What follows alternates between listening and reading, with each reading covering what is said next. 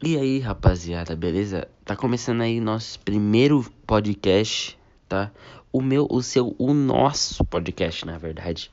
E vamos lá, eu sou o Murilo e o nome do nosso podcast é Vergonha da Profissão, tá? E vou falar, porra, mano, o que a gente vai falar? Eu vou falar então, a gente vai falar, irmão.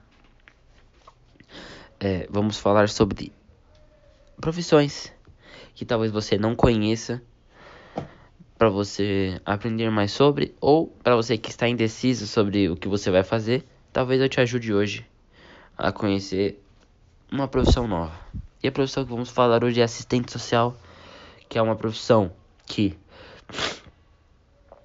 ela envolve e ajuda muito a sociedade, porque ela julga todos os projetos relacionados a nós como a relação da saúde, relação da educação, previdência social, cultura, pá, passa por essa pessoa e ela vai ver se é bom ou não para nós, seres humanos. Beleza? É mais ou menos isso um resuminho. E vou falar agora sobre a história dessa profissão, tá ligado? Para vocês conhecerem também. Vamos lá.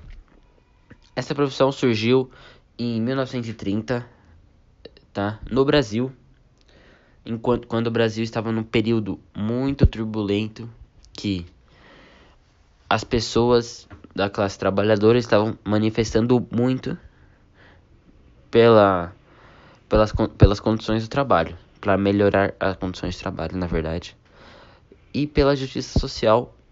E o governo brasileiro resolveu criar e controlar, quer dizer, controlar criação de um órgão que controlava as relações do trabalho. Entendeu? Assim como o Ministério da, Agricultura, Ministério da Indústria, Ministério do Comércio, entendeu? Vai ser esse papel. E no mesmo período, a igreja estava fornecendo para mulheres de famílias tradicionais que elas pudessem ter a chance de ter uma formação específica na igreja, como é, exercer ações sociais. E foi aí que foi o primeiro contato da profissão, da criação da profissão, na verdade. E em 1936 criaram a primeira escola de, de serviço social no Brasil, em São Paulo. Beleza? Em 1940 e 1950, o serviço social passou a receber muita influência do, dos Estados Unidos. Isso foi muito bom para o crescimento do, da produção, tá? E foi mais ou menos o que aconteceu nessa década. Em 1960 e tralalá, iniciou-se um movimento de renovação da profissão que estava ficando ultrapassada e buscou uma ruptura com o conservadorismo, certo? Já em 1979, uma data muito importante para a profissão, o que, que aconteceu, rapa? É, ocorreu o Congresso da Virada, que foi mais ou menos é, um marco para o serviço social, porque a partir desse congresso, essa profissão, serviços sociais, passou a se tornar laica e passou a fazer parte das ciências sociais, que é tipo. Quer dizer, isso torna a profissão que. A profissão ganha mais peso, tá ligado? Ganha mais influência e ganha um, um nome, né? Na, no meio das profissões. Já na década de 1990, os serviços sociais começou a tornar-se grande, tomar grandes decisões no, mundo, no Brasil e no mundo. Ou seja, o serviço social já estava gigantesco, já estava no mundo inteiro já. E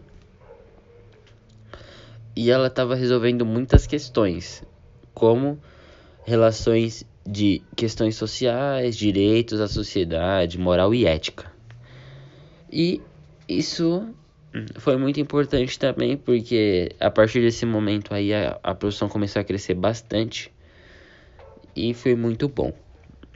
Nos anos 2000, aumentou-se a discussão em torno da eficiência das políticas sociais, do agravo das questões sociais. Ou seja, estavam questionando sobre a profissão tal. E a partir disso, começaram a criar novos cursos de graduação, pensando em garantir a ampliação da categoria do serviço social. Ou seja, nos anos 2000, ela estava meio ficando meio ultrapassada tal e não estava tendo um bom desempenho. E, e o, as pessoas resolveram, na verdade, criar mais graduações em relação à profissão para ter mais profissionalização. Profissionalizantes, na verdade. E vamos lá. Essa foi a história da profissão, mais ou menos. E, e vamos lá para a penúltima pergunta, que é: qual a importância da profissão para nossa sociedade? Então, a partir dessa pergunta, tá? Vamos, como é que eu posso dizer? Eu vou ter que abordar a minha opinião sobre isso. Então, você não precisa levar em consideração tudo que eu falo ou se basear na minha opinião para criar, quer dizer, não tem a mesma opinião, como é que eu posso dizer? Não precisa se basear na minha opinião para criar a sua, tem a sua própria opinião. Entende? Mais ou menos o que eu quero dizer? Sim, é, é isso, entendeu? Vamos lá. Para mim, essa profissão é muito importante para o Brasil e no mundo, porque ela praticamente cuida da gente, do ser humano, entende? E tipo, é, se essa profissão não existisse, talvez muita coisa estaria diferente. Ou talvez é, muitos países já teriam cagado com tudo. Imagina tudo que as pessoas fazem projetos de aprovação assim, que fosse tudo aprovado, saca? Independente ou se beneficiar, não beneficiasse a todos, beneficiasse só uma pequena parcela da população, entende? Seria muito ruim. E, essa profissão serviços sociais, né, na verdade, ela consegue filtrar essas esses projetos, né, e, e acaba dando mais como é que eu posso dizer, mano? Ajudando mais a população. É mais ou menos isso. E eu acho que é uma ação que não, não, não pode acabar e tal. E isso já liga com a nossa última pergunta, se essa profissão vai acabar ou não. Para mim, esta profissão nunca vai acabar pelo fato dela se basear, quer dizer, ela precisa ter uma opinião, uma opinião, saca? Se, tipo, como atualmente já, já está acontecendo, profissões estão sendo substituídas pela tecnologia, como por exemplo, é, trabalhadores de fábrica, já reduziu muito desde a época da Revolução Industrial pelo fato da, da criação de novas máquinas, né? que fazem o trabalho do ser humano mais eficiente e muito mais barato, entende? E eu acho que são profissões que vão ser extintas é, daqui por um tempo. É serviços sociais não pelo fato dela precisar de uma opinião. Quando, como é que eu posso dizer, um robô, você pensa assim, vou substituir essa profissão por um robô, uma pessoa robô, certo? O robô não, não tem uma opinião certa. Ele sempre vai usar uma opinião mais neutra possível para acho, talvez não influenciar ou talvez não se posicionar sobre. Entende? É que o robô não, não, não vai se posicionar, mas quem criou, sim, né? Tem uma posição. E eu acho que é isso, mano. A produção nunca vai acabar pelo fato dela precisar de uma opinião formada para julgar os projetos. E é isso, rapaziada. O vídeo vai o vídeo o podcast vai ficando por aqui, tá?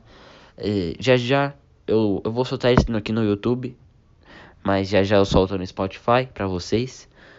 E se vocês gostaram aí, divulga por favor, ajuda nós. E me segue lá no Instagram Murilo underline F Garcia underline, beleza? Tamo junto. Valeu, rapaziada. Fui.